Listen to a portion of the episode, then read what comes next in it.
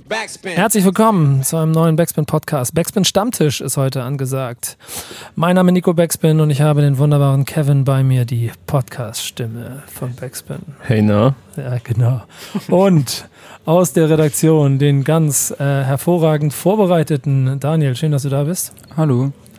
Äh, das war ein süßes Hallo, hast gemerkt. Ja. Äh, das sind auch Es die Situationen, in denen er nicht so ganz genau weiß, ob er jetzt, äh, wie, wie, wie steige ich jetzt ein? Man muss sagen, Daniel macht nicht so viele Podcasts mit uns, aber wir haben ihn genötigt, mit Weil er einfach keinen Bock hat. Ja, ich glaube, er ist eher der Mann, der, der Schreibenden Mhm. zunft und nicht der, äh, der, der, der Sprechende. Daher hat er auch gar War- keine Zeit für Podcasts, weil er immer ackert. Ist übrigens sehr geil, merkst du, das, das, das seht ihr jetzt ja nicht, aber wie er jetzt zum fünften Mal versucht hat, einzusteigen und wir beide einfach weiterreden. Und er Ja. jedes, äh, äh, Also bin ich halt. ja, genau. Aber Nee, was war beim letzten Mal auch, also bei diesem Jahresrückblick-Ding war es Ja. auch schon genau so, habe ich auch so Hallo gesagt Ja. und dann war auch schon, wird auch schon so kommentiert. Ja. Ja. Ey, hast du auch schon, hast du Kommentare gelesen zum letzten? Was haben sie über dich gesagt?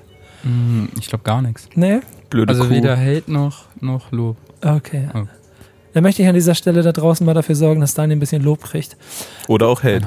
Nee, nee, Lob. Lob, Lob schon, weil äh, wir haben schon viele Mitglieder dieser Redaktion gehabt über die Jahre und die sind immer kom- gekommen und gegangen und das muss ich an der Stelle öffentlich mal sagen. Daniel bewegt sich im ganz oberen Regal, was allein schon so Recherchen angeht, Vorbereitungen, Tempo. Äh, insofern gebt ihm Liebe da draußen. Ich möchte gerne einen ganz großen Daniel ist der beste Post haben, der ganz oben in den Kommentaren steht. Sonst pillen wir den selber an. Ja, Schreibe ich dir was? falls, Ja. falls dann da irgendwo so irgendein Young Kevin Autor von dem, von dem Post war, dann wisst ihr, wo er hergekommen ist. Genauso nenne ich mich. Ja, genau. Unter anderem im Chefkochforum, I- Oh Gott, oh Gott, oh Gott, oh Gott, oh Gott. deutsche Reddit. Ja, genau. Wir, wir, wir schweifen von Thema ab. Ich mache hier meinen Monitor mal ganz kurz ein bisschen sauber, denn wir haben uns fürs neue Jahr etwas überlegt, was keine Neuerfindung ist, aber was wir inhaltlich ganz spannend finden. Äh, wir haben uns aber noch keinen neuen Formatnamen dafür überlegt, deswegen fangen wir einfach mal als Stammtisch damit an, was es einfach ist. Wie sonst auch. Wir sitzen im Büro hinten, weiß ich nicht warum, hört aber irgendeiner relativ laut Musik. Äh, die Tür geht ab und zu mal auf und trotzdem sitzen Kevin, Daniel und ich hier und reden über das, was im Januar passiert ist. Ein bisschen Rückblick, ein bisschen äh, über die Geschehnisse im Rap reden. Was insofern für mich eine sehr schöne Sendung ist, als dass ich mich ja Anfang des Jahres einfach verpisst habe. Ich habe erst nach zwei Backspin FIFA Cups gespielt, dann habe ich mich verpisst, dann saß ich zwei Wochen in Kuba in der Stadt und am Strand und habe äh, mir die Sonne auf den Pelz brennen lassen, habe es mir gut gehen lassen und in der Zeit ist hier die Welt zusammengebrochen. So bist du. Ja. Und ich habe nichts davon mitgekriegt und es war richtig schön. Also na klar, so die eine oder andere Headline, aber es ist so weit an mir vorbeigeflogen. Von euch beiden erste allgemeine Frage. Oder Dani, fangen wir mit dir an, bevor Kevin dich gleich wieder niederredet hier. Äh, das, der Jahresbeginn, wie, wie hast Mhm. du den so wahrgenommen? Vielleicht auch aus deutscher Fansicht. Mhm. Ist schön, ich mag, ich mag diese Pausen. Ich mag diese Pausen. Stimmung aufbauen. ja, man, nee, man merkt auch, dass du schon mit, mit den Worten, die du jetzt wählen willst, dir ist bewusst, dass die Leute dir zuhören, dass du möchtest die richtigen Worte sagen. Ich kann aus Erfahrung sagen, manchmal sollte man das auch machen. ja, das stimmt allerdings. Äh, ich kann hier ein bisschen ausholen. Wir steigen ja gleich mit Shindy ein. Hätte ich erstmal so gesagt. Ja, war ja genau. das erste große Ding. Ähm, und es war ganz lustig, weil als wir in Berlin wegen Cool Savage waren, auf der Rückfahrt hat sich das so langsam sicher angedeutet. Das war Donnerstagabend, Nachmittag so. Und da hat man so gesehen, Instagram wird wieder reaktiviert und so. Und es tauchen so Fake-Cover von Single und Album auf und so. Genau, und dann wusste, dachte man schon, ja, da geht es jetzt langsam los. Aber es ging dann sogar wirklich ein paar Stunden später, kam die erste Single vom Album und das 24 erste, Uhr, oder? Genau. War doch dann angekündigt. Solo-Release seit über zwei Jahren. Und ich bin auch Shindy-Fan und habe mich dann gefreut.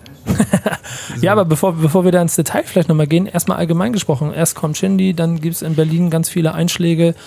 Ähm, es kommen Alben, die, äh, muss man schon wirklich sagen, Wichtige Alben. ja, wirklich eine, eine, eine komplette andere Deutschrap-Richtung vielleicht auch, äh, an, ankündigen könnten. So, wie habt ihr den Monat insgesamt erlebt? Schnell. Ich kann es kaum fassen, dass jetzt schon wieder fast, kann ja sagen, was ist, ist der 30. Ähm, ist komplett an mir vorbeigezogen.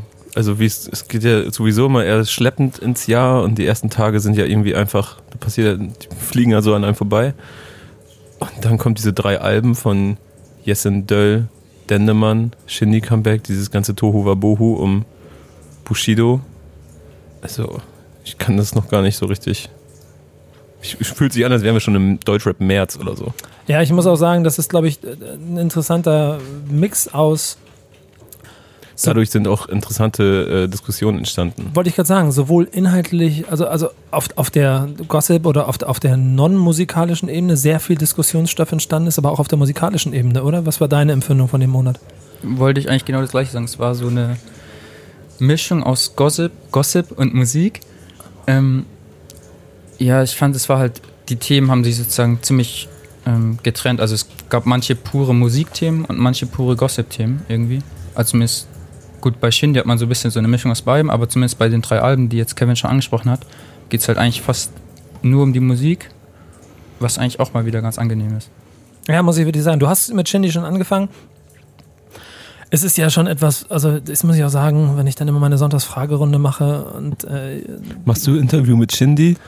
Die Frage ist, also seit bestimmt einem halben Jahr jedes ja. Mal so 10 bis 20 Mal dabei gewesen. So. Und machst du?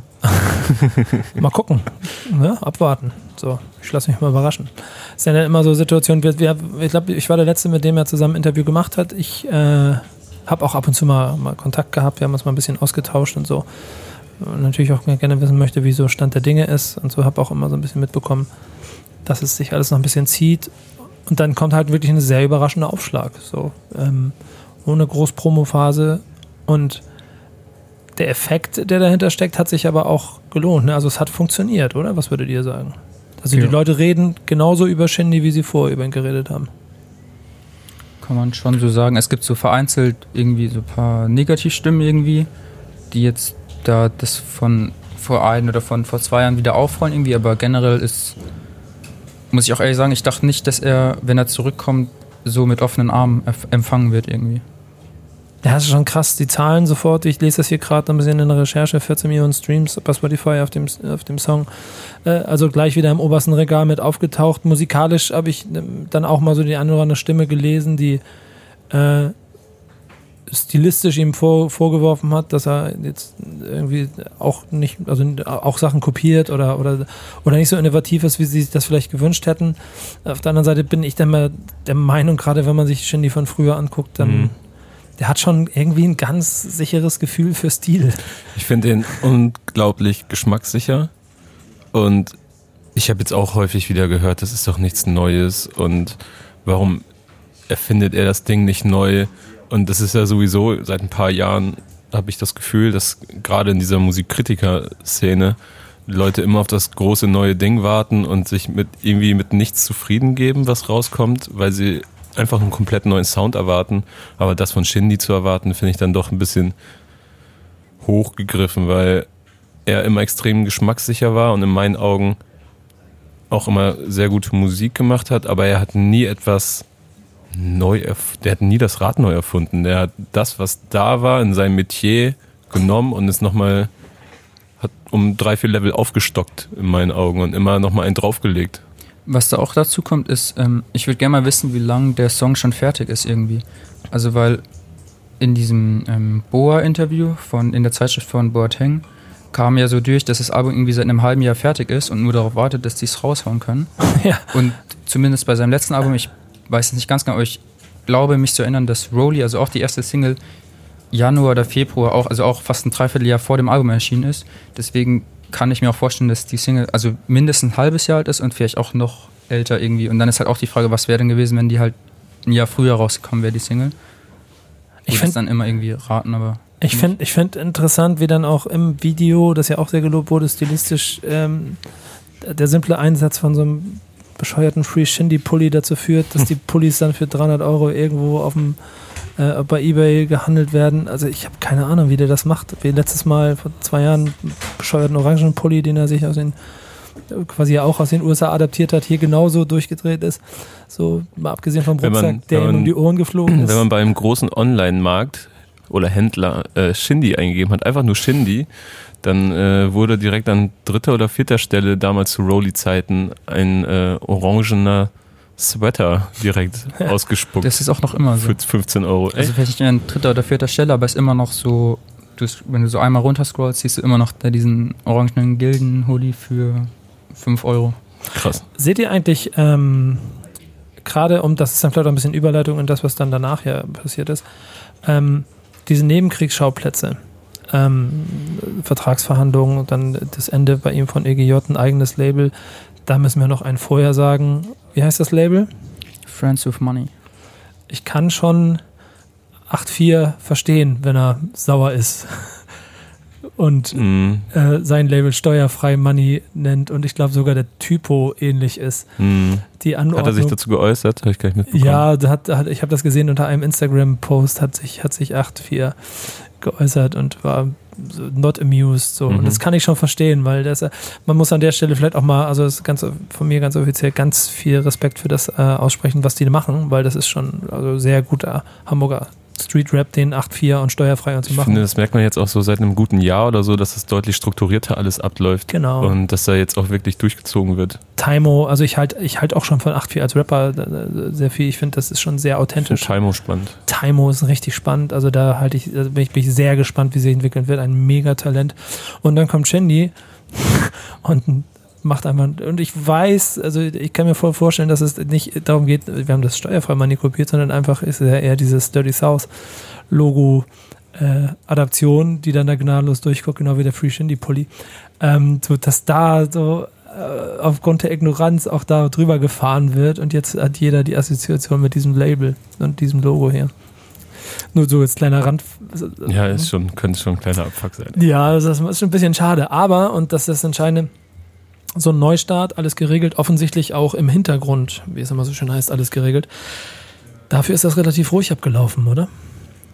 Also ich hätte mehr, oder hättet ihr mehr Also jetzt Knall erwartet? der Aufschlag von Shindy jetzt.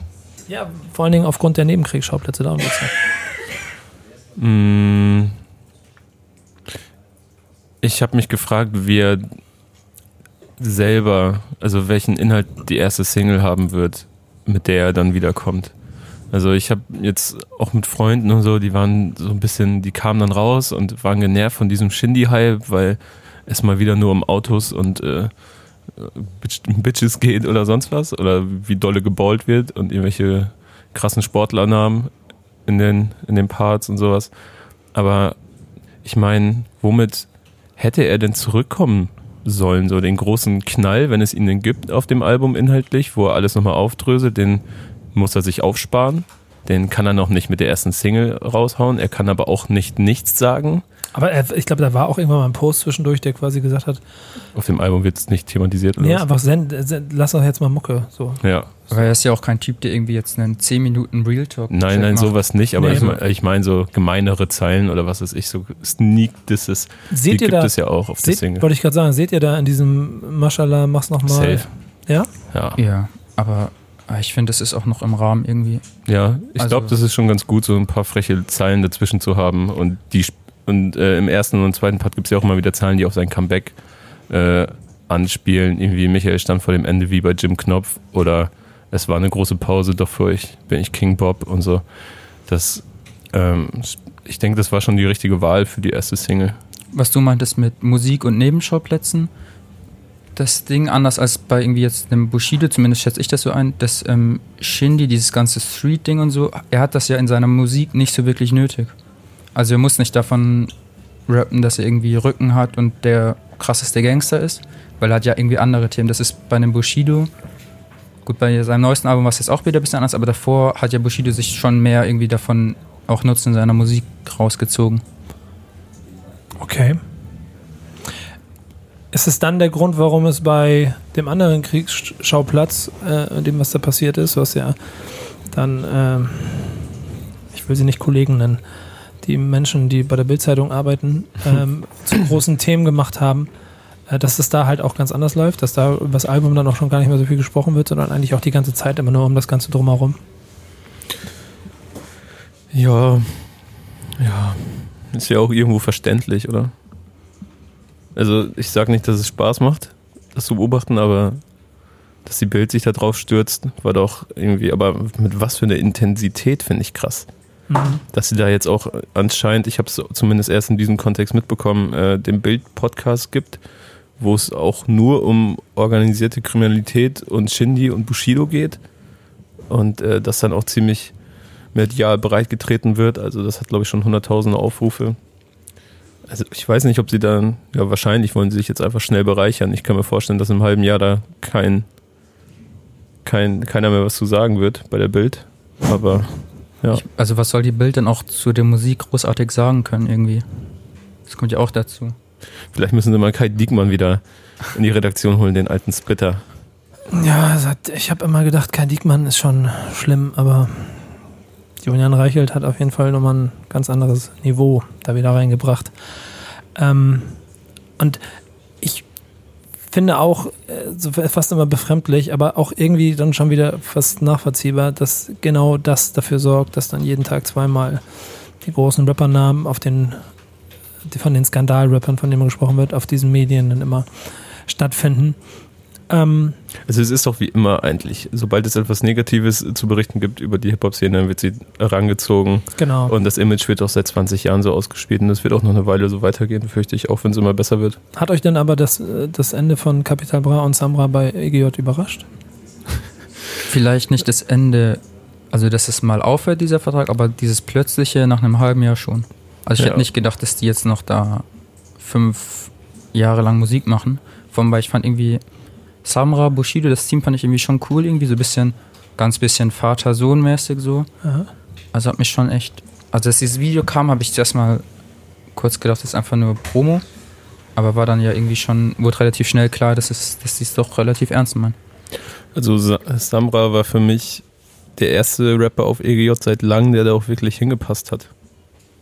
Also wie er auf dieser alten Bushido-Sample MPC-Beats mehr oder weniger gerappt hat mit dieser Energie. Das hat mich extrem an Elektro-Ghetto-Zeiten erinnert und oder auch King of Kings und so weiter. Das, äh, das hat extrem diesen Berliner Flair. Aber, aber hat, wann, wann hatte mal jemand, hast du gerade über Berliner Flair gedacht? ähm, Entschuldigung. Aber wann hatte mal ein Team bei EGJ mehrere Jahre überstanden? Also das, da gab es auch schon die wildesten Kombinationen an Rappern auf diesem Label. Mhm. Wenn ich so drüber nachdenke. Nee, eigentlich nicht. Aber das ist ja dann, glaube ich, auch immer in der Labelsituation und das ist ja etwas, was nicht nur da passiert ist, sondern immer diese, nö, nö, die Problematik aus, es gibt einen großen Kopf und der ähm, lässt bewusst oder unbewusst gar nicht so viel um sich rum zu und Rap-Markt, Eitelkeiten, Alpha-Tier, Egos sorgen halt dafür, dass es dann auch schneller mal häufiger knallt. Ich meine, da ist ja eigentlich Farid Bang das einzige Beispiel in, in Deutschrap in der obersten Klasse, der gezeigt hat, das ist kein Problem für mich, wenn mein Künstler größer wird als ich, weil wir sind eine Familie und sonst hat es nie funktioniert. Und EGJ war dann ja auch immer eher, das ist, es ist halt niemand an Bushido vorbeigezogen, bewusst oder unbewusst. Das war ja damals bei Savage oder Sammy nicht anders. Ja, genau, genau. Es war bei Azad auch nicht anders. Es ist auch heute dann, keine Ahnung, ich glaube auch Bones MC ist der größte von der 187 Straßenbande, auch wenn das denen da egal ist, wer der größte mhm. ist. Das passt dann eher schon wieder so ein bisschen ins Fahrradbeispiel, sowas alles. Aber es ist halt auch einfach schwer. Und ich glaube, das führt einfach dazu, dass dann immer ständig Wechsel stattfinden. Deswegen bin ich auch bei dir, dass ich nicht glaube, dass sie da fünf Jahre geblieben wären. Äh, muss aber schon sagen, dass dieses ganze Knallen, was da jetzt gerade passiert ist, äh, also ich glaube, wenn man in der Szene drin steckt und jahrelang das beobachtet und begleitet hat, äh, und auch mit ein bisschen gesundem Menschenverstand auf die Dinge blickt, dann ist eigentlich klar, dass nicht alles immer gut gehen kann, sondern dass man irgendwann mal an den Punkt kommt, wo es auch knallt. Voll. Ich finde es auch, es ist ja auch extrem schwer darüber zu reden, weil man überhaupt gar keine Fakten hat, gar keine Faktenlage, wie denn auch. Ähm, ich finde es eigentlich eher total verrückt, wie sich alle da jetzt draufstürzen. Weißt du, dass ich bei dem Ganzen auch so ein bisschen den Effekt habe, dass ich auch müde davon bin, mir darüber Gedanken zu machen. Gerade in einer Zeit, in der wir vor allen Dingen äh, 2018 und 2017 auch noch Jahre waren, in denen sehr viel, musikalisch sehr viel äh, Ladidadi war, sehr viel locker, was ja auch teilweise sehr gute Sachen herausgebracht hat und sehr, schon auch Spaß gemacht hat, einer anderen Ecke, national wie international. Aber es nicht um Inhalt ging und dann auf einmal kommen ganz viele inhaltsstarke Alben und in einer Zeit, da bin ich wieder in meinem Urlaub auf Kuba in der ich mir theoretisch jeden Tag 85 Beiträge und Einträge über ähm, Berliner Rap-Kriege äh, durchlesen könnte, habe ich einfach lieber, ich glaube, zehnmal das Yassin-Album gehört. So. Und es hat mir, und das ist dann die Überleitung gleich dahin, äh, das hat mir einfach auch viel, viel mehr gegeben und viel, viel mehr Spaß gemacht, als mich vielleicht auch mit Kämpfen und Kriegen auseinanderzusetzen, die ich ja alle schon seit zehn Jahren kenne und die Schauspieler oder seit 20 Jahren kenne, ja, seit 15, 16, 17 Jahren kenne und die Schauspieler oder die Protagonisten, sie ändern sich so ein kleines bisschen. Aber ich bin voll bei dir. Es ist immer so ein bisschen schwierig, darüber zu reden, weil vielleicht weiß man auch manchmal mehr Fakten, als es die Öffentlichkeit weiß. Und oder es sind einfach Themen, wo man nicht mit gefährlichem Halbwissen groß rumposaunen sollte. Und ich finde, da gibt es im Moment nur gefährliches Halbwissen. Ja. So, und ich meine, man sieht es ja auch, wenn man mal auf backspin.de geht, da ist nicht direkt alles vollgeklatscht mit Bushido, EGJ, Kapital oder Shindy, weil wir da einfach nicht genug zu wissen. Ich mag dazu die Rechercheinformationen ganz gerne, dass sich Bushido bis heute keine Reaktion äh, gezeigt hat. Und solange man nicht das Gegenbild hat von bestimmten Aussagen, bleiben die Aussagen einfach erstmal so bestehen. Was ich so krass finde, keine Reaktion heißt ja nicht, dass er irgendwie wirklich aktiv darauf reagiert, sondern er hat auch alles ist komplett, also Instagram komplett gleich geblieben, also auch noch die ganzen Samra Kapital-Dinger online. Dann in seinem Shop habe ich auch eben nochmal geschaut, ist auch noch, kann man noch Tour-Tickets kaufen und Merch von den zwei. Also wirklich noch gar nichts. Ja. Wahrscheinlich auch, also ich könnte mir vorstellen, dass es auch eher besser, also die richtige Reaktion war. Das Vor ist allen Dingen- immer schwer, aber Vor allen Dingen haben wir da ja mittlerweile auch eine Ebene, die dann so weit weg von der musikalischen Ebene weg ist, um die ich mich in Deutschland dann am liebsten immer noch kümmere und nicht um die ganzen Nebenkriegsschauplätze. Dass es damit dann auch inhaltlich so weit weg ist, dass ich dann doch lieber über ein Jessin-Album rede, über ein Döll-Album, über ein Dendemann-Album, die mir den Januar ja, was ich eben schon zweimal angedeutet habe, einfach verschönt haben. Also, was haltet ihr von der These, dass der Januar 2019 mehr Inhalt hatte als Das ganze letzte Jahr. Deutschrap 2018? Die habe ich nämlich schön gelesen irgendwo in so einem Kommentar unter einem von den Posts von den Jungs. Ja, ja. Wenn es ein Tweet wäre, würde ich sagen, Daumen hoch. Wenn es wenn's, wenn's ein Faith. Kommentar ist, wo man ein bisschen, ja, Faith, Retreat sogar. vielleicht. Es wird wahrscheinlich auf den Schreiberling ankommen oder die Schreiberlingen. Ähm, Hier kriegt nicht jeder einen Retweet, nur dass ihr es da draußen wisst. ja. Und wenn man ein bisschen mehr Platz hat in der Kommentarspalte, dann soll man da vielleicht ein bisschen mehr zu schreiben. Ja, dann schreibt mal. Dann fehlt vielleicht noch ein Halbsatz oder so. Gebt mir den Halbsatz. Es haben nicht so viele inhaltsstarke Alben, sorry Daniel. er Ähm, fängt schon wieder, er hat schon wieder angesetzt. Äh, der Atem war zu lange. Ja. ähm, die Aufmerksamkeit bekommen, die die drei Alben bekommen haben. Letztes Jahr. Und vielleicht hatten auch letztes Jahr die Leute, die etwas zu sagen hatten, noch nicht den Namen, den Dendemann, Jessen oder Döll haben. Mhm. Vielleicht ist es das. So, vielleicht, ne, man sieht ja jetzt auch, vielleicht war das letzte Jahr oder die letzten zwei Jahre ja auch notwendig, so dass alle nur, äh, oh Gott, ich wollte gerade äh, wie ein alter Mann klingen und sagen, alle machen noch Turn-Up-Musik und hast du nicht gesehen, aber vielleicht war es ja notwendig, dass alle sich darüber auskotzen und ausholen, dass sie mal wieder was zum Zuhören haben wollen und nicht nur zum Feiern, ähm, dass diese Alben genau so entstehen, weil ich habe ja zumindest mit Jessin und Döll gesprochen und ich weiß, dass die auf jeden Fall Bock auf Inhalte hatten und mal wieder Musik zu machen, die in eine andere Richtung geht. Vielleicht bedingt das eine das andere. Ich mache ganz viel. Also ich mache ja zum Beispiel auf, auf, auf Twitter, das kann ich jetzt einmal hier ganz kurz erzählen, dass, dass Leute, die diesen Podcast hören, jetzt wissen, warum ich das mache. Ich mache da ja gerade so ein kleines, quasi ist ein Realtime-Projekt und ein, Das selbst weiß nicht mal ich übrigens. Ich habe Genau. dich nie gefragt. Ich gucke das immer nur an und denke mir, okay, was machst du da? Ja, genau. Und das, äh, also ich kriege auch schon jetzt die ersten Reaktionen, die mal ein kleines bisschen genervt davon sind. Ich ähm, stelle auf Twitter halt sehr, sehr viele Fragen. Das ist mein 1000-Fragen-Projekt. Mein Ziel ist es, dieses Jahr 1000 Fragen gestellt zu haben. Ich hänge schon. Zählst du die? Äh, ja, grob. Und ich hänge schon auf jeden Fall, weil ich bestimmt 40 Fragen hinterher. Also ich muss mal irgendeinen Tag muss ich mal richtig Vollgas geben und dann entfolgen mir 5000 Menschen, weil sie genervt sind von meinen Fragen. Passt du denn noch auf, dass du keine doppelt stellst? Ich muss gerade ganz viele Fragen Ja, stellen. ja, ja, ja, achte ich schon sehr drauf. Also Okay. äh, mal gucken, eine war schon recht nah an der anderen und so, aber es geht halt äh, auch ein kleines bisschen um eine Feldstudie, um mal so Stimmungen einzufangen. Und Twitter ist gerade was, was die kurz, schnelle Emotionen angeht, ja schon ein sehr gutes Feld, um kurz und schnelle Emotionen einzufangen. Und ich merke, wie die Fragen äh, teilweise dann schnell und lapidar und dann aber auch manchmal sehr tiefgreifend äh, beantwortet werden. Und da ist dann doch der Tenor, dann ist es halt der Spiegel von meinen Followern. So, aber das, dieses Lechzen, wenn es dann um die Hip-Hop-Fragen geht und deutsche Mhm. Dieses Lechzen nach Inhalt so krass gegenwärtig ist. Äh, Ich kann mir auch gut vorstellen, dass es jetzt die nächsten Jahre, dass es sich so ein bisschen aufspaltet, dass auf der einen Seite eben die extrem lyrischen und inhaltsstarken Leute sind, auf der anderen Seite dann, also was mir jetzt gerade einfällt, dieses Capo Nemo-Ding, was ja schon, wo sie selbst ja sagen, es ist kein klassischer Rap, was halt extrem in die Pop-Richtung geht, mit vor allem irgendwie ähm, Fokus auf Musik und verschiedene Flow- und Gesangvaria- Gesangsvariationen. Ähm, kann ich mir vorstellen, dass es sich irgendwie so ein bisschen jetzt Wann kommt- auftrennt. Wann kommt das Album eigentlich raus? Capimo, ich weiß ich gar glaube auch nicht. verschoben. Ich, Frühjahr. ja, bin, noch, ich bin da gespannt drauf, weil bislang ist das alles so, ich finde es ein bisschen schwierig bislang. ja, aber sei mal sicher, dass Rein das thematisch. streamtechnisch wahrscheinlich mega Das wird extrem gut funktionieren, klar. ist dann auch Thema für, für den, dann eine von den nächsten äh, Rückblicken, die wir machen, wenn es dann um Februar oder März geht, wenn es dann am Ende kommt. Aber äh, ja, ich bin auch bei dir, dass es bestimmt diese beiden Lager, also die beiden Lager gibt es ja schon immer. Nur ich würde eher sagen, dass sich es ein kleines bisschen verschiebt, habe ich das Gefühl. Das sieht man ja auch daran, dass diese drei Alben, von denen wir sprechen, ähm, auch sehr gut liefen. Dennemann ist jetzt vielleicht keine große Überraschung, da gibt es ja auch noch keine Charts, aber Wir sind in Ähm, seiner Chartwoche gerade, ne? Also genau. mit, aber mit das- Week Charts werden ihn irgendwo ganz gut platziert haben. Ja, das sieht bei den Streams und bei den Vorverkaufscharts ganz gut aus.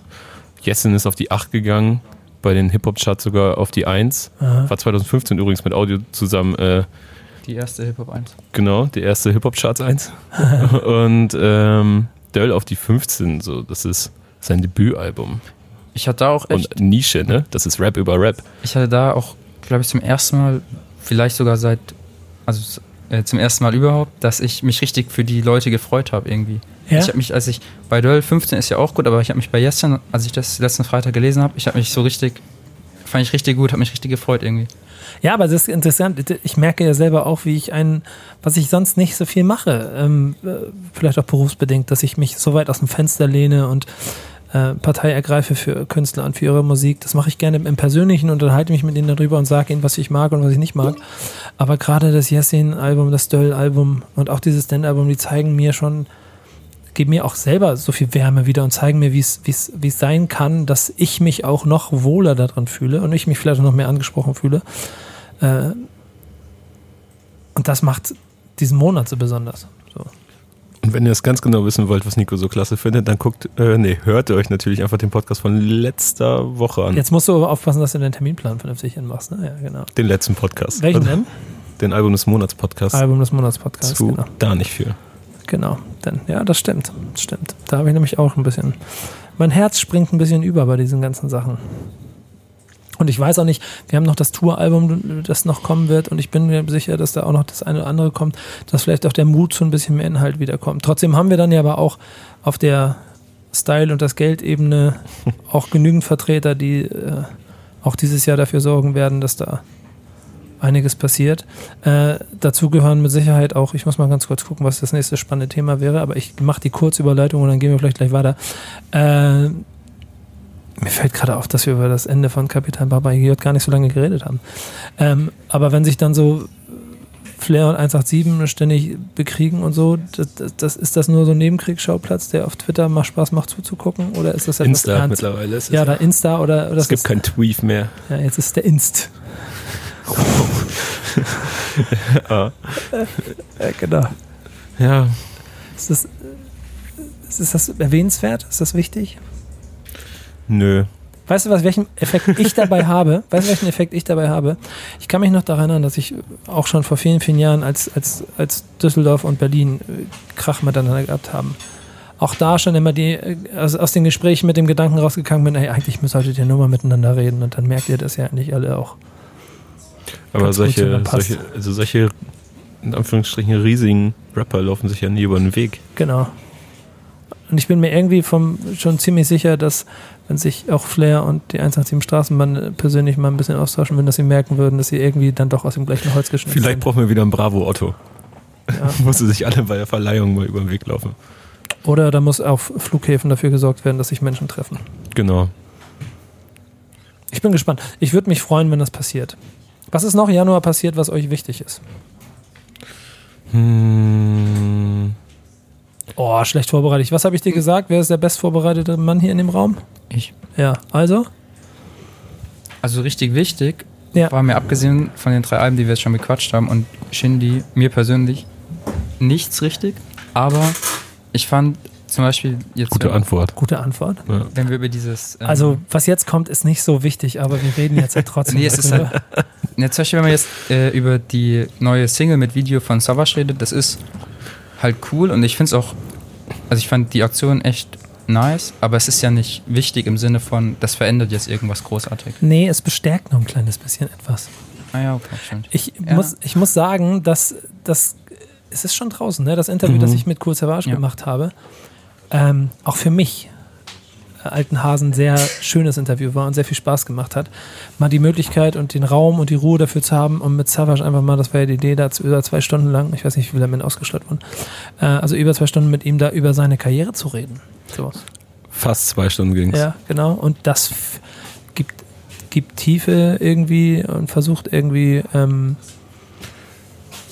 vielleicht auch noch dieses eine Element 2019 für Deutschrap mit dazu zu geben, das auf der einen Seite vielleicht ein kleines bisschen alt klingt, weil es das schon seit 20 Jahren gibt, auf der anderen Seite aber ein, trotzdem ein hervorragendes Gegenpolmodell immer noch ist. Denn da bin ich wieder bei meinen Fragen und wenn dann Leute sich für 2019 Rap über Rap wünschen, dann denke ich automatisch an Savage und dann merke ich, dass ich in der ersten Sekunde überlege, ja, das höre ich eigentlich seit 20 Jahren von Savage. Aber ja, weil er es halt einfach kann.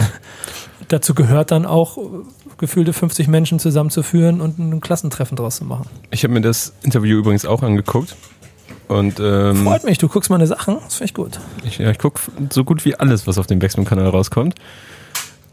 Und ich muss sagen, das hat richtig Spaß gemacht, weil er ja so durch seine Diskografie geht. Und er hat mich so musikalisch so ein bisschen verloren in den letzten Jahren. Ich kann aber schon mal vorwegnehmen, dass sich das mit dem neuen Album so ein, so ein bisschen wieder in die andere Richtung gedreht hat. Dazu haben, nehmen wir auch ein Album des Monats auf, beziehungsweise haben wir schon mit Special Guest. Und ihr geht ja so die Diskografie durch und dann habe ich so immer so Stopp gemacht, wenn er dann so über der beste Tag meines Lebens geredet hat, dann habe ich mir nochmal der beste Tag meines Lebens das Video reingezogen. Sehr gut. Sehr gut, dass du es gemacht hast, weil das habe ich nämlich beim Sprechen, habe ich mir überlegt, jetzt müsste man eigentlich den Song mal hören. Hm. Und dann habe ich dann auch, da meinte er zum Beispiel, dass er nach dem Album jahrelang kein, so komplett überhyped war und gar kein normales Leben führen konnte. Und dass er das erste Mal, als er wieder so zur Besinnung kam, quasi, war dann Mona Lisa oder so der Track. Und dann habe ich mir, oder nee, äh, war, wie hieß das Album noch gleich? Tot oder lebendig. Und dann habe ich mir das Intro davon angehört und so. Und das war alles, das hat richtig Bock gemacht dann auf einmal. Da hat's, bei dem Video hat es auch echt Bock gemacht, die Kommentare zu lesen. Ja? Also jetzt bei, bei uns auf dem YouTube-Kanal ist ja eh nie jetzt so großartig irgendwie viel Hate oder sowas. Aber wie, wie auch, ganz Ja. ehrlich. bei uns natürlich. Jetzt aber bei, dem, bei dem Savage-Ding waren richtig viele auch so ein bisschen längere Kommentare und so, also und viel positives Feedback. Ja, sie scheinen ja dann am Ende auch den King of Rap immer noch auch dementsprechend für sich hochzuhalten. Und das ist halt dann auch dann die dritte Ebene, die dann auch Deutschrap 2019 haben wird, bin ich mir ziemlich sicher. Denn ich, also genauso wie bei ihm ist es auch zum Beispiel, dass in meinen, da bin ich wieder meine Fragerunden am Sonntag, aber ständig mich nach Sammy Deluxe gefragt wird, der auch eine Rehabilitation äh, durch sein, durch sein äh, hier Unplugged geschaffen hat, dass sich die so quasi als diese Instanzen in der Mitte weiterhin behaupten, auch wenn sie 20 Jahre dabei sind und auch ein Savage mit seinem Album hoffentlich auch den Respekt und äh, das Feedback bekommt, das er dafür verdient hat, weil es einfach genau für ein Savage-Album das ist, was es sein soll. Er kann das, er sagt es ja auch so herrlich, ich bin das, ich mach das. Punkt. Und damit überzeugt er dann eigentlich automatisch. Ey, mit dem Interview hat er mich dann wieder zurück in diesen Savage-Kosmos geholt und äh, dass Ja, ich so da sitze und denke mir, ja, gut, ist halt ein Savage-Album so. Ist Ja. halt, das ist eine andere Kategorie irgendwie. Man darf auch nicht den Fehler machen, dass man immer nur, weil selber man vielleicht musikalisch zeitgeistig sich verändern möchte oder neue Einflüsse durch neue Künstler bekommt, dass man automatisch an die Künstler, die für etwas stehen, äh, mit dem Anspruch rangeht, dass sie sich jetzt auch bitte unbedingt ändern müssen, weil genau dann wird es irgendwann unangenehm. Mhm. Aber findet ihr nicht auch, dass der Song an sich durch das Video ein bisschen untergegangen ist oder in den Hintergrund gerückt ist? Zumindest, also das Gefühl hatte ich irgendwie, also ich finde den Song stabil, aber da hat mich das Video an sich schon mehr geflasht. Der Song ist nicht so meins, aber ich habe mir das Video zwei, dreimal reingezogen und ähm, dadurch bin ich eher an den Song rangekommen, weil ich äh, dann hier und da mich ertappt habe, wie ich einen Ohrwurm hatte von der Hook, obwohl es nicht meins ist. Mich erinnert, das ähm, hat der Track sehr an äh, Love the Way You Lie von Eminem und Skylar Grey. Nee, I Need a Doctor von Dr. Dre, Eminem und Skylar Grey äh, erinnert. Also nicht, dass es gebeitet sei, überhaupt nicht, aber die ganze Stimmung plus die Stimme der, der weiblichen Gesangshook. So, das hat mich sehr daran erinnert. Das Video ist aber krass. Man muss auf jeden Fall großes Lob aussprechen, da irgendwie 30 Rapper oder so in einem Raum über mehrere Stunden halten zu können. Ich hätte gerne nochmal den Catering-Raum gesehen. Da, da, da muss es alle nur für den Catering-Raum eine, eine, eine, GoPro aufstellen für ein Aftermovie. Ähm, das macht es, glaube ich, spannend. Aber am Ende des Tages, ich meine, dazu gibt es dann auch den Podcast bei uns, wird man sich auch dann davon überzeugen können, das können wir vielleicht ein bisschen wegnehmen, dass Savage ein Savage-Album macht und dass es halt auch genau vielleicht deshalb gut ist. Auch im Moment für die Zeit, finde ich. Weil je mehr, je mehr Vielfalt wir da draußen präsentieren, umso besser. Straight Rap auch sehr viel auf dem Album. Was hat zwei Daumen, ein August und eine Überleitung, Scott? Ich enthalte mich. Eine große Vielfalt äh, haben wir auch schon Anfang des Jahres bei Backspin auf dem Kanal dargestellt. Ich möchte das trotzdem wirklich einmal ganz kurz zusammenfassen. Dieses Format auch an der Stelle, vielleicht auch in der Schnellversion zumindest nutzen, um so ein kleines bisschen zu erzählen, was wir gemacht haben. Wir haben, der liebe Zino hat ein eigenes Format. Zino macht schlau. Ja. Ich glaube schon vier Folgen mittlerweile rausgehauen. Also der gibt richtig Gas, jede Woche eine, indem er Deutschrap äh, auseinander nimmt. Der, der, der Arbeitstitel Zino macht schlau, den habe ich, glaube ich, ihm gegeben. Äh, Schon ewig her. Ewig, 100 Jahre Splash, her. irgendwann haben wir es ja. gesagt. Also wusste ich gar nicht. Es gibt auch dazu eine Anekdote, äh, vielleicht erzählt er dir, ich, ich leak die jetzt. Ja, mach. Es gibt ein Bewerbungsvideo von ihm, wo er seine Bewerbung in Videoform. Also nicht für uns, ne? Woanders. Nee, nee, nicht, ja. nicht für uns. In Bewerbungsform macht und seinen Text spricht, indem er Plattencover, also Albumtitel oder Künstlernamen mit einbezieht. Und ne, greift dann hier und erzählt irgendwas links, redet. In der Sekunde hat er das Cover, was das Wort oder das Wortspiel oder so hat, legt es links auf die Seite und redet weiter. Und hier ist ein Stapel CDs. Und am Ende seines, seiner Bewerbung sind die CDs auf der anderen Seite. Der Typ hat einfach Deutschrap-mäßig einen Vogel. Punkt.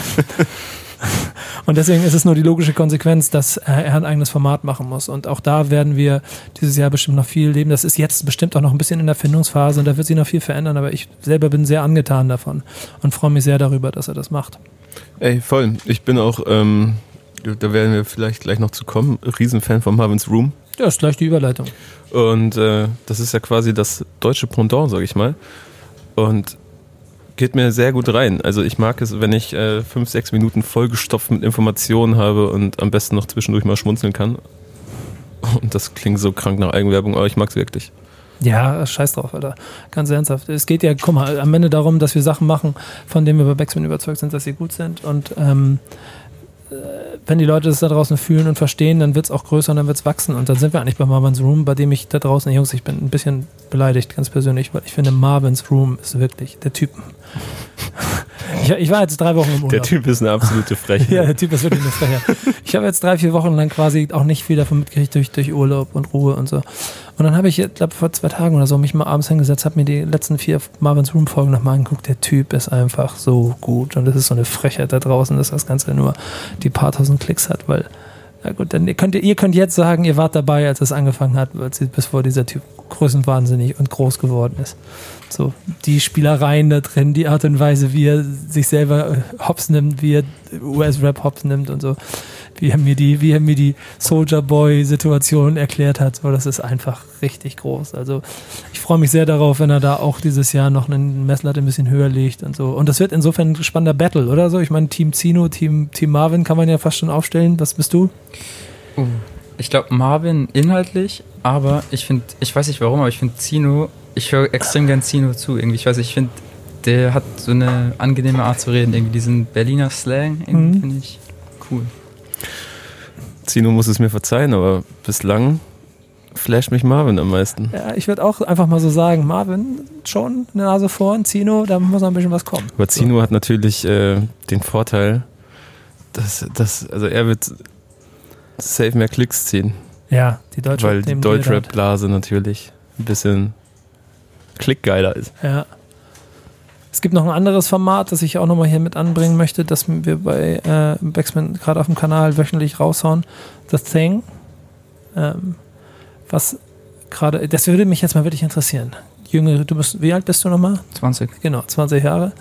Äh, junges Kaliber, wenn du dir The Thing anguckst. Mhm. Real Talk, was denkst du?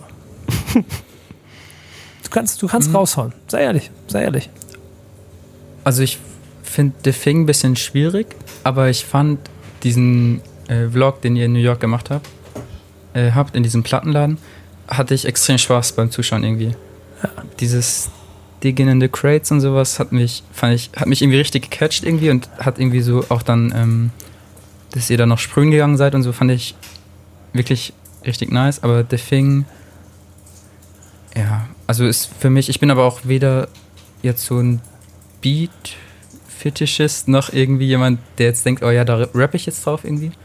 Also, Es ist halt am Ende, und das muss man an der Stelle auch mal betonen, ähm, Herzenssache und auch ein kleines bisschen Verantwortung von Backspin gegenüber der Kultur, dass wir dafür sorgen, dass bestimmte Dinge nicht verloren gehen. Und äh, dann habe ich äh, auch über den Love and Hate Podcast mit Dan und Base meine beiden motzenden, wie heißen nochmal die beiden motzenden Opas da aus der Muppet Show? Kann ich dir gerade gar nicht sagen. Wie heißen die? Benny, weißt du das? Äh, irgendjemand, wir finden, ihr wisst, wie die heißen da. Diese beiden motzenden Opas früher aus der Muppet Show. Das sind halt Dan und Bass, wenn sie dann da oben in ihrem Balkon sitzen und Mhm. über Deutschrap reden. Und ähm, damit aber klare Verfechter und Veterane der guten alten 90er Jahre Soundzeit und der, der, der, der Soul-affinen Basis von Musik und, und der Produktion Waldorf und Stadtler, genau. Äh, das sind die beiden, genau.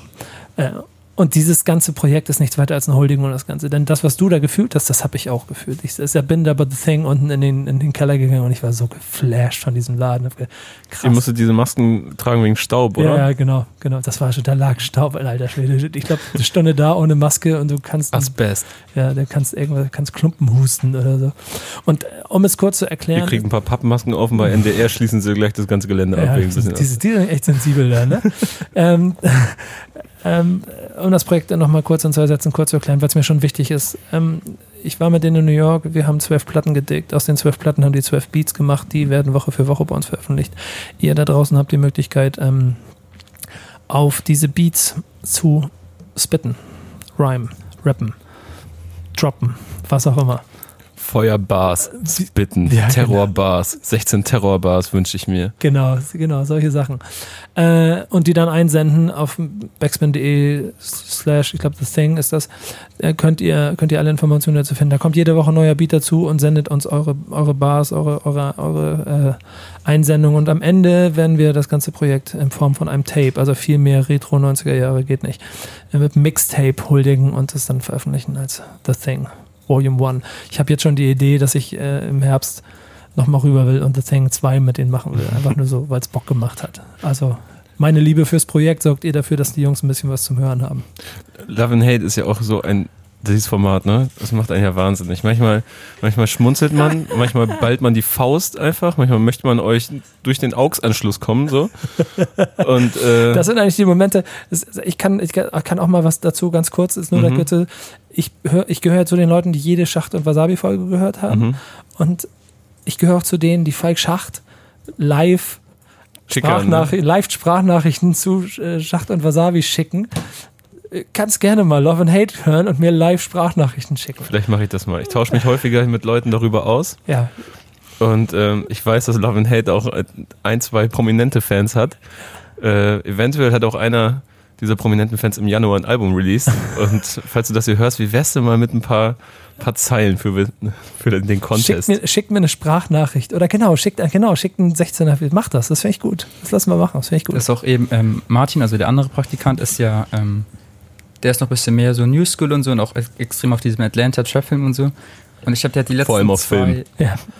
der hat die letzten zwei äh, Love and Hate Podcasts so vorbereitet und so und sitzt dann neben mir und ist immer so kurz, du merkst so, manchmal kann er so über eine Aussage irgendwie so ein bisschen lachen und so, aber manchmal wird er auch richtig so sauer und wütend und so und kriegt dann schlechte Laune, Kopfhörer auf den Tisch und so und muss dann extra Kaffee Pause holen. machen, so schimpft und so.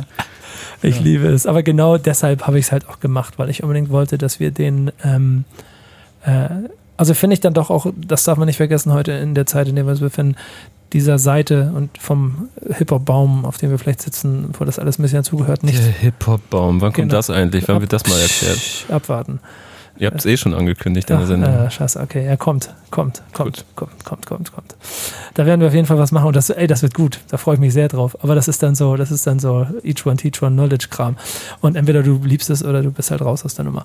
Aber äh, nichtsdestotrotz finde ich, ist das ein sehr wichtiger, irgendwie, äh, eine sehr wichtige Ecke auf dem Spielfeld, die immer nicht in Vergessenheit geraten darf, nur weil andere halt gerade mehr Klicks haben. Und deshalb werde ich mich weiterhin mit meinen lieben Freunden Dan und Base hinsetzen und selber oft genug ich meine, dafür, ich, wenn, ihr das hört, dann wisst ihr, wie selber ich oft genug die Faust in der Stimme habe und Mhm. auf den Tisch haue und äh, verzweifle an dieser Meinung manchmal. Ja. Ja.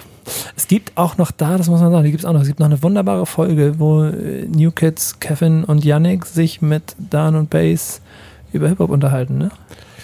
Ja. Die ist aber auch extrem anstrengend. Ich Ja, weiß, die habe ich gehört, danke. da war ich noch nicht hier und ich weiß, ich glaube irgendwie eine lange Autofahrt oder Ja. so mit einem Kollegen zusammen. Und dann, die geht auch, ich glaube, die geht fast zwei Stunden oder Ja. so. Und ist dann Es- irgendwann, ich glaube, es hat sich auch einfach verselbstständigt ja, musste man irgendwann. irgendwie ausmachen, weil es war halt Ja. so. Ja, aber wird Teil für Teil, wird Zeit für Teil 2 irgendwie so langsam aber Ja, sicher. vielleicht ein bisschen strukturierter, vielleicht ein bisschen kürzer. Mit Mhm. Schiedsrichter vielleicht. Ja, ich war ja eigentlich, na gut, ich habe ja, nicht- ich war nicht wirklich Schiedsrichter, ich habe hier quasi eher die Nee, Käfige du hast- aufgemacht. Du hast auf Videoassistent gehofft einfach. Aber aus Köln, aus Köln kam nichts. Nee, ich, ich habe eher so aus Spaß daran gehabt, dass ich Fleisch in die Mitte geschmissen habe und jedem von euch noch ein Stück Steak auf den Rücken geschn- geschnallt habe und guckt, wie ihr euch gegenseitig zerfleischt. Ähm, aber ja, es wird einen zweiten Teil geben. Mhm. Doch, kann ich hiermit ankündigen. Kommst du nicht raus aus der Nummer. Brauchst nur, musst dir einen Spielgefährten suchen. Guck ich mal. Ja, du suchst dir einen Partner und dann gibt es einen zweiten Teil von diesem endlosen Marathon. Aber wir machen es strukturierter und schneller, ja. Darf ich auch so Special Guests oder sowas einladen? Darf Pass ich, mal- darf ich richtig Joker ziehen und so? Ja, es, ich finde, es sollte, da es hausintern ist, sollte Okay. schon irgendwie dahin passen. Aber ich, wir machen jetzt hier Redaktionsarbeit in diesem Podcast. Du, mein lieber Daniel, stellst zehn Thesen auf, Mhm. die die beiden, also die die vier diskutieren müssten. Da muss ich mir eigentlich nochmal den ersten Teil auch anschauen. Genau. Das, ist so, das ist so ein bisschen eine Aufgabe für die nächste Zeit. Und Ja, wenn es deine Abschlussarbeit ist. Aber ich glaube, das würde ich spannend finden. Weil ich mag deine differenzierte Herangehensweise trotz deines sehr, sehr jungen Alters und insofern vielleicht die beste Variante, um ein bisschen Spielregeln zu bestimmen. Zehn Thesen, an denen sich die vier abarbeiten müssen. Kevin. Kevin freut sich richtig gerade. Ja, ich war gerade so lange still, weil ich einmal im Block gerannt bin. Ich musste gerade irgendwie Endorphine loswerden. Ey, Da wir, da wir so mittendrin sind, will ich eigentlich auch nochmal, also es ist ja dann auch schon sinnvoll, dass wir hier ein kleines bisschen nochmal erzählen, was wir da alles gemacht haben, denn das vergisst man vielleicht immer, wie viel bei uns stattfindet. Vor allen Dingen, wenn ich hier eine lange Zeit nicht Wir da war. sind ja so fleißig. Ja, halt den Mund. ähm, aber äh, der Jahresrückblick von Steiger und Mauli, der, der Jahresausblick, Bombe. der stattgefunden hat, wo ich ja nur wie so ein, wie so ein, da saß ich wirklich wie so ein Sidekick hinten in der Ecke. Eigentlich Mhm. wollte ich gar nicht mitmachen und dann habe ich aber irgendwie gesessen und die Kameraeinstellung gesehen. Aber erklär doch mal, warum das überhaupt so kam. Nee, das erkläre ich nicht. Es wird, es, gibt so ein paar Hints immer wieder. ja, genau, aber dabei belassen wir es auch. Okay. Ähm, und äh, wo ich mich Jetzt auch. gucken sie es noch mehr an. Ja, sehr gerne. Macht mal, sucht mal, sucht, sucht den Grund. Er guckt es euch an und erklärt mir den Grund. Schickt mir den Grund, warum es den Jahresausblick von Steiger und Mauli gegeben hat. Äh, ich habe zum ersten Mal übrigens mit Mauli da aktiv mal ein bisschen mich ausgetauscht und so. Das war Und? sehr interessant, ja. Ich finde, ich finde, ich mag das Format auch, was die machen. Und ich finde, das ist eine gute Position. Ich finde den super. Ja, genau. Ich finde den extrem unterhaltsam. Genau, genau. Ich mag diese. Ist dann auch so ein Typ, wenn ich ihn treffen würde, würde ich denken, der findet mich safe scheiße. Ja, So. aber, deswegen passen die auch so gut zusammen. muss man, muss man halt klarkommen. Ja, genau. Und ich, ich liebe Steiger, aber das ist ein anderes Thema. Ähm, ich muss mal ganz kurz gucken hier. Ich glaube, jetzt könnten jetzt die ganzen Website-Themen, also da ist eigentlich vor allen Dingen das Duan, äh, das, das Vasi-Thema für mich ganz spannend, dass der was gemacht hat, wo er äh, ja auch, glaube ich, er hat eine Platte schon rausgebracht, ne? Ja. Mhm. Genau. Ist auch schön, dass da was passiert ist. Schöne neue Formate. Ich würde sagen, da können wir bei den nächsten Wochen und Monate auch nochmal genauer drauf eingehen, dass ihr mal ein bisschen was darüber erzählt. Ist äh, so international irgendwas, was euch besonders am Herzen liegt oder was ihr besonders spannend fandet? Also ich fand dieses One-Up-Ding, also ist jetzt ja nur so halb international, ähm, fand ich extrem cool. Was haben sie gemacht? Ähm, die haben so Gitternetze genommen und die unter Wasser, ähm, ich glaube vor Bali befestigt. Und ähm, ja genau, da sind da jetzt so Korallen drauf gewachsen und ist jetzt sozusagen so ein Unterwasser 3D-Graffiti. Ja, Finde ich Das extrem ist auch gut. ziemlich viral gegangen, Genau, glaube ich. hat Ne? auch bei uns, bei unserer Instagram-Seite, haben wir sozusagen das repostet und dann haben die auch, ähm, hat auch, ist, ist extrem gut angekommen. Also fand ich coole Aktion. Habe ich in Kuba, auf Kuba nicht mitgekriegt. Mein Internet hat nicht gereicht. Tragisch, ne? Ich würd, mich würde mal interessieren, was du in deinem Vertrag für Datenvolumen hast, Nico. Wie viel GB? Willst du wirklich wissen? Ja. Wie viel GBchen ballerst du da durch pro Monat? Unlimited. Eieieiei. Ja. War nötig. Es geht, nicht- es geht nicht anders. Es geht wirklich nicht anders. Das muss sein. Ich habe da unter in dem Unlimited ist auch ein europäisch, europäisches Datenvolumen mit drin, weil da gelten ja noch andere Regeln und selbst das kriege ich gar nicht leer. Und ich bin viel im Ausland unterwegs. Ähm, was war eigentlich das mit J. Cole? Uh, das ist, da habe ich Bock drauf. Der macht einen Sampler, Dreamville 3, wenn mich nicht alles täuscht. Und er hat einfach ein riesiges Studio gemietet vom, kein Plan, 10. Januar bis 16. Januar oder so, auf jeden, oder nee, 6. bis 16. 10 Tage. Und hat jeden Hans und Franz, den man sich vorstellen kann, aus der Ami-Hip-Hop-Szene, also Produzenten, Rapper und so weiter und so fort eingeladen. Ich glaube sogar schriftlich und äh, dahin zu kommen, wann es denen passt innerhalb dieser zehn Tage. Und die haben noch nichts und schauen mal, was draus wird. ist total smart, finde ich, dieses mit den Einladungskarten, die sie dann alle gepostet haben. Also das Mhm. habe selbst ich mitgekriegt. Das war krass. So, das ist aber, das führt zu zum krassen, äh, okay, ich bin nicht dabei, ihr Wichser, warum habe ich keine Einladung äh, Gefühl, weißt du? So, Mhm. es ist krass. Es hebt automatisch so die ganze Stimmung für so ein Projekt hoch. Und also J. Cole, für mich der Top 3 gerade von allem, was es so gibt. Voll. Ich, äh, ich freue mich, ich freue mich dafür, obwohl die ersten beiden äh, gar nicht so bei mir hängen geblieben sind. Das ist mir vielleicht so der hat ja die Kauderwelsch dann immer. Letzte Woche Was? dieses Middle Child rausgebracht. Das ist ja sozusagen, ist ein bisschen davor entstanden. Aber fand ich überkrass den Track irgendwie. Also mir- ich alles, was den der gehört? Middle anfasst. Child? Ja, ja, ja, ja. Weißt du nicht so gut? Doch, doch, doch. Nein, ich meine die beiden Projekte davor, Ach diese so. Revenge of the Dreamers 1 und 2, das war da. Ach so, das. Ja, ja, ja, aber die Soloalben sind doch King. Ja, ja, ja, nee, ich rede von diesem Projekt da. Das, das ist ja, glaube ich, bis davor auch immer in-house, also Label, Label-Sampler Label Sampler ist gewesen. ja Und, eh immer ein Ja. bisschen schwierig. aber so 70 Leute, mal gucken.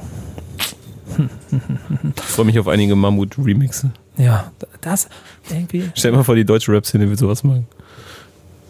Safe, ich wäre dabei, ich würde sehen. Ich will es machen. Ich mag das voll gerne. Findest du, das wäre möglich? Ja. Definitiv. Auch von bis? Ja, ja. Ich glaube, es muss Also irgendwie. von A wie Azad bis Z wie Zuna würden alle kommen? Oder Ähm. Alligator bis Suna? So, ist ein bisschen spannender. ich glaube, es muss einen richtigen Rahmen geben. Aber, und am Ende geht es ja dann, dann doch auch ein bisschen auch um Marken und Schützen und Werte und so. Aber wenn man einen Mittelweg findet dafür, dann kann ich mir schon vorstellen, dass es, dass es funktionieren kann. Vielleicht Weil- nicht A bis Z, aber zumindest. Weil gerade bei diesem J. Cole-Projekt finde ich, dass es so wirkt, als wäre es davon komplett frei. Ja, aber weißt du, was es dafür braucht in Deutschland? Verrat es mir. Einen J. Cole. Hast du einen J. Muss Cole? man, ja, Das ist nämlich der entscheidende Punkt.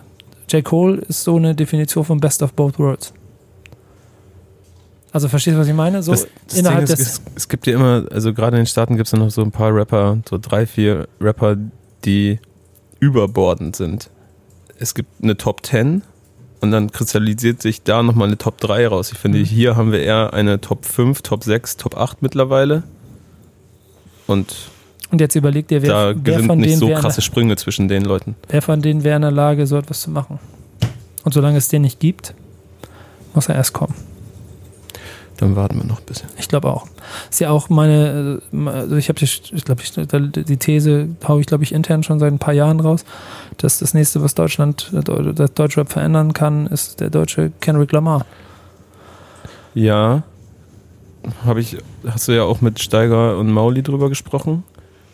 Ich habe mich dann das gleiche wie Steiger war es, glaube ich, gefragt oder Mauli. Kann es überhaupt den Anführungszeichen deutschen Kendrick Lamar geben? Weil haben wir hier so tiefgreifende kulturelle Ple äh, Probleme, mal abgesehen von Mhm. Arm-Reich-Schere und, ähm, und Schon, bin ich der Meinung. Rechtslage und so gerade. Ja, also selbst auch Integration und so. Es Ja, klar. genug Spielfelder und Also wir sind ein großes Land, das genug Probleme hat, darüber Ja. brauchen wir nicht reden. Aber Aber ich finde dann schon, dass so in der Theorie so jemand wie Credibil im Prinzip alle Spielzeuge hat, um äh, so einer Rolle zumindest zu entsprechen. Mhm. Es fehlt ihm scheinbar vielleicht noch ein bisschen was an Akzeptanz, an, an, an vielleicht an dem Gefühl für den großen Song. Also irgendeine Er ist ja auch nochmal einen Schritt zurückgegangen, so ja, Was ich mir ne? bei ihm Aber- vorstellen könnte, was ich aber auch extrem schade finde, ist, dass da auch ein bisschen die Ausstrahlung mitschwingt, dass er irgendwie nicht ganz so ja, ja, ja, ja. auf das Level kommt. Weißt du, wie ich Mhm. meine, Kevin? Du schaust ein bisschen. Nee, ja, das, das doch, kann ich, hab schon kurz, verstehen. Ich habe kurz ja. überlegt. Die Inszenierung einfach so, ne? Genau, ich meine, Ja. und auch ein Kendrick Lamar läuft ja nicht darüber, dass er mit 50 Goldketten durch die Gegend läuft, aber selbst dieser kleine, schmächtige äh, Typ mit seinen, mit seinen Zöpfen da, ähm, wenn der sich in Compton zwischen 50 Leute setzt für ein Video, dann wirkt das trotzdem so, wie da strahlt in der Mitte einer. So, und er geht nicht unter. Und vielleicht ist das das, was als Element noch ein kleines bisschen fehlt. Mhm. Da gibt es, glaube ich, auch diesen Noisy-Doku, wie er in äh, Bompton heißt die, äh, wo Compton so ein bisschen erklärt und erläutert wird. Und es geht sehr viel um, also es ist, glaube ich, eine Kendrick Compton-Doku sozusagen, wo er da auch in seiner alten Nachbarschaft sitzt. Und äh, ja, wird einem viel klar. Das ist halt das Element, das mir so ein kleines bisschen fehlt. Aber ich glaube, dass sich da auch was entwickeln wird und am Ende ist USA für das auch immer dann, dann doch die Blaupause. Da kann man leider nichts gegen machen. Ich habe hier noch ein Thema, was äh, auf der Liste von, von dir, Daniel, was, was wir auf jeden Fall noch besprechen würden, weil ich auch es sehr wichtig und auch sehr gut und spannend fand. Dieses Mute R. Kelly, dass man Mhm. es geschafft hat, per Petition in Deutschland R. Kelly-Konzerte zu ver, Noch nicht ganz, ne?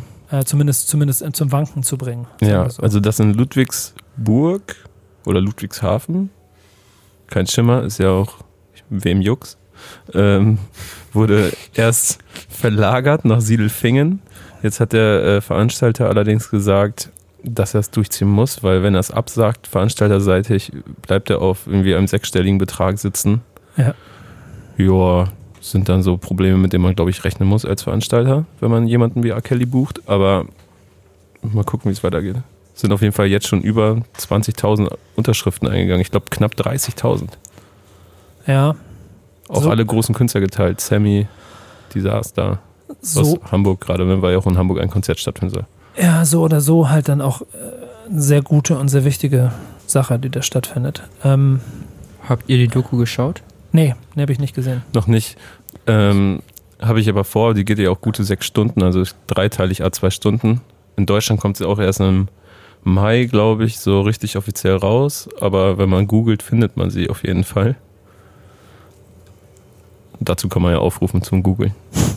Genau, zum Googlen darf man aufrufen. Ist, ja, äh, finde, und das ist eine ganz interessante, also Gesamtsituation, habe ich mit jemandem anders darüber unterhalten, weil ja jetzt auch dieser Michael Jackson-Film rauskommt, wo dann nochmal über da das Problem der, des Kindesmissbrauchs als Thema gesprochen wird, so, dass wir in einer Zeit leben, wo all diese Dinge, die nicht passieren dürfen, endlich auch mal ans Tageslicht kommen und ich einfach das Gefühl habe, dass sich vielleicht zur Vergangenheit da gar nicht so viel geändert hat, leider. Dass es vielleicht früher sogar noch schlimmer gewesen ist, aber wir jetzt in einer Zeit sind, wo auch endlich mal aktiv gegen so etwas vorgegangen werden kann und damit auch Zeichen gesetzt werden kann und damit auch vielleicht auch eine breite Masse mit einem gesunden Menschenverstand auch die Chance hat, ein Zeichen zu setzen. Und das macht allein dieses, dieses also diesen Hashtag oder diese, diese Aktion so, so erstrebenswert und auch so, so wichtig. Ja, vor allen Dingen auch einfach ähm, ein gutes Beispiel dafür, dass wenn man ein wenig Reichweite hat, beziehungsweise ein paar Leute hat, die einem zuhören, dass man da auch äh, sehr, sehr viel mit anstellen kann, sehr viel, also sehr schnell. Also kann man auch mal sagen, dieses, äh, das Duo Homies aus Berlin und äh, Salva Humsi haben das hier in Deutschland ins, ins Laufen gebracht. Schon, schon spannend. Und äh, da wisst ihr, was da mir am meisten, also was, was mich da am meisten so, äh, nee, am am meisten ist falsch formuliert, aber was mich da schon so ärgert und ein bisschen traurig macht, weil ich dann auch jemand bin, der mit R. Kelly groß geworden ist und dann auch mit dieser, also mit der Mucke. Ich hoffe so doll, dass Drake nie Scheiße baut. Ja, und, und, und ist genau, und das, und, und das alles überhaupt nicht in meiner Welt war und ich das überhaupt nicht mitgekriegt habe und ich immer noch so zwei, drei Songs von ihm habe, so auch wie Ignition oder so, die ich Mhm. und, und I Wish, der Remix von I Wish, ein grandioser Song, so mag ich voll gerne und es, ist, es fühlt sich dann einfach so scheiße an, die Mucke zu hören. Ich habe nie, ich habe nie ähm, wie heißt die, wie hieß die Kevin Spacey-Serie nochmal? House of Cards. House of Cards. Ich habe nie House of Cards geguckt, weil ich nie eingestieg, nicht einen Einstieg gekriegt hatte. Habe immer gedacht, ich muss es gucken.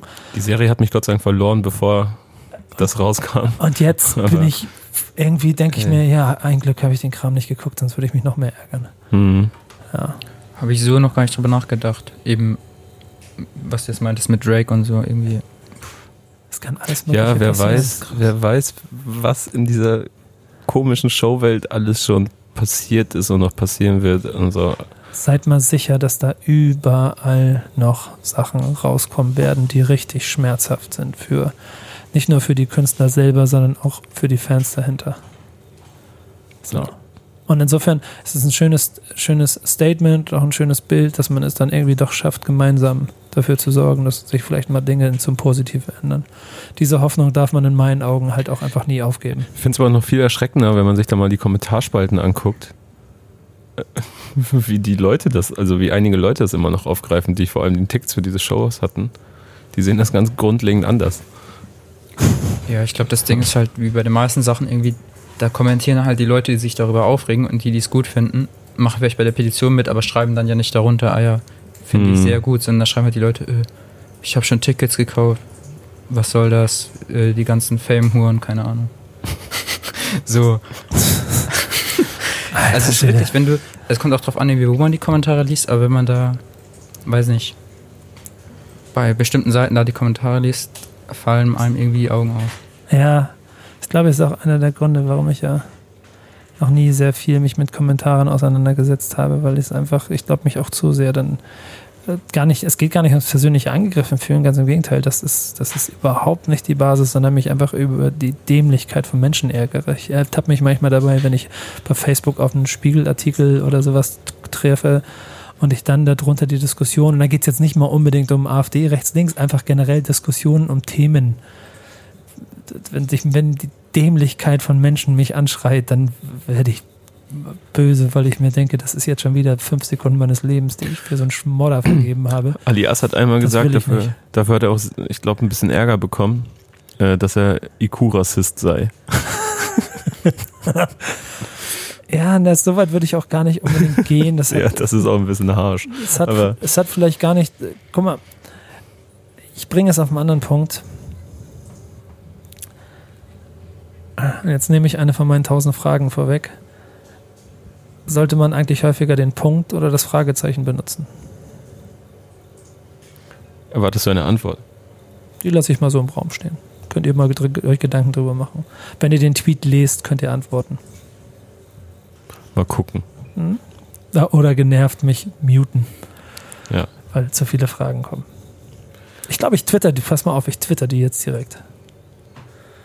Zack. Guck mal, du musst kurz übernehmen.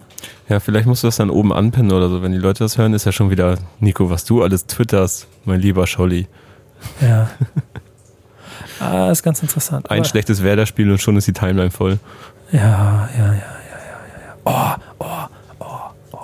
Ich würde euch so gerne erzählen, was ich alles so richtig. Mach doch. Ich, nee, mache ich nicht. Das ist doof. Weil das, guck mal, es gibt den Effekt, also man kann, ich, guck mal, es klingt jetzt schon bescheuert, aber ich versuche es trotzdem einzufangen. Ähm, ich habe ja diesen Jahreswechsel auch dazu benutzt und das mache ich immer dann, um Ruhe zu kriegen, um ein bisschen zu planen, zu organisieren und ich freue mich wahnsinnig über die ganzen Projekte und die Themen und die Ideen, die sich da im Nico Backspin Kosmos entwickelt haben. Ich freue mich wahnsinnig über das, was ich sehe, was sich im Backspin Kosmos entwickelt, vor allen Dingen durch die Strukturen, die wir jetzt haben, durch die Teammitglieder, die alle einen super Weg machen und so. Und wenn man dann alleine sieht, was ich im Februar alles für so wunderbare Themen vor mir habe, da freue ich mich wahnsinnig wie ein kleines Kind. Das erste ist, ich fliege morgen weg und habe gleich das erste Thema von meiner All-Time Lifetime Bucket List gestrichen. Das, äh, ist, das, es macht so viel Spaß, diesen Job zu machen. Gibt es irgendwas, worüber ihr euch 2019 im Februar besonders freuen werdet? Äh, ja, einiges, aber ich weiß gar nicht, über was ich davon sprechen kann, deswegen. Also es ist wirklich einiges tatsächlich. Ja. Auch ein paar, ja, ich würde nicht Bucketlist sagen, aber schon ein paar krasse Sachen. Ja, ja. Hm, ist bei mir ein bisschen anders. Ich glaube im Februar. Bleiben wir inhaltlich. Ja. Du bist der, der das jetzt retten muss. Du musst uns jetzt wieder auf die, auf die Hip-Hop, Hip-Hop Oh je. Backspin journalistische Ebene Wie runterziehen. viel haben wir denn? Wie viele Minuten haben wir denn eigentlich, Nico? Ach, das ist alles gut. Ja, wir Ich sind muss noch arbeiten heute hier. Ja, ja, wir hören jetzt auch auf. Wir sind auch Richtung Finale. ähm, Äh, ich bin mal gespannt. Es gibt, es gibt ja mit, ja? Ich freue mich tats tatsächlich auf das ähm, Disaster-Album. Also ich habe das schon gehört wegen der Recherche, ja. aber ich bin vor allem freue ich mich irgendwie auf die Reaktion, weil da bin ich bei paar, an ein paar Stellen äh, gespannt, wie da die Leute reagieren. Zu der Musik? Ja. Ja, bin ich auch gespannt. Den habe ich auch getroffen. Das ist jetzt auch online seit kurzem. Und du triffst ihn, glaube ich, auch noch, ne? Wir machen auch noch eine kleine Runde hier durch die Stadt, da freue ich mich auch drauf. Nico, da hörst du ja endlich mal einen Podcast von mir. Zur Vorbereitung. Daniel hört ihn für mich. Das ist ja so arrogant. Aber nee, wirklich, ich habe mir immer noch, ich habe mir immer noch so ein, zwei zur Seite gelegt und ich will auf jeden Fall den Podcast mit dem Special Guest hören, weil ich dem, dem, dem altklugen Menschen gerne dabei zuhöre. Jetzt könnt ihr alle mich- raten, wer das ist. wie er mich vertritt. Da freue ich mich sehr drauf. So, super. Ähm, ich würde sagen, das war die erste kleine Runde durch äh, Deutschrap. Wir wollen es jetzt monatlich machen. Das heißt, wir hören uns in diesem Format und in diesem Kreis äh, ungefähr in einem Monat wieder, wenn wir den Februar Revue passieren lassen. Bis dahin ähm, äh, wünsche ich euch da draußen alles Gute. Hört fleißig unsere Sachen, schaut unsere Sachen. Jetzt müssen wir eigentlich diesen Kram machen mit, ne? Lasst ein Like da und so. Ja, Aber ich abonniert uns. aber ich bleibe, also ich hoffe, ihr macht es sowieso, weil ich äh, mich sehr darüber freuen würde, wenn ihr da draußen der äh, Arbeit, die wir hier machen, äh, ein bisschen äh, Respekt und vielleicht Liebe entgegenbringt, da wir, was ihr vielleicht auch an den Formaten seht, ja schon auch dafür sorgen und versuchen zu sorgen, dass wir so vielseitig wie möglich darüber berichten, was wir für Hip-Hop relevant halten. Aber trotzdem gehe ich noch wieder an den Anfang dieses ganzen Podcasts und ich würde mich sehr darüber freuen, wenn ihr in den Kommentaren den guten Daniel ein bisschen dafür lobt, wie gut er arbeitet. Egal, ob, Gerne. egal, ob Danke ich es auch gar nicht so fühlt, aber sagt's ihm einfach. Und, und wenn ihr nicht so die Leute seid, die öffentlich Kommentare schreiben, dann könnt ihr mich auch anchatten. Ja, genau, Ich gebe alles wahrheitsgetreu wieder. genau. folgt, folgt, folgt Daniel, folgt Daniel Backspin bei Instagram. Schöne Grüße. Danke euch beiden. Bis bald. Tschö. Ciao. Ciao. Backspin. Backspin. Backspin.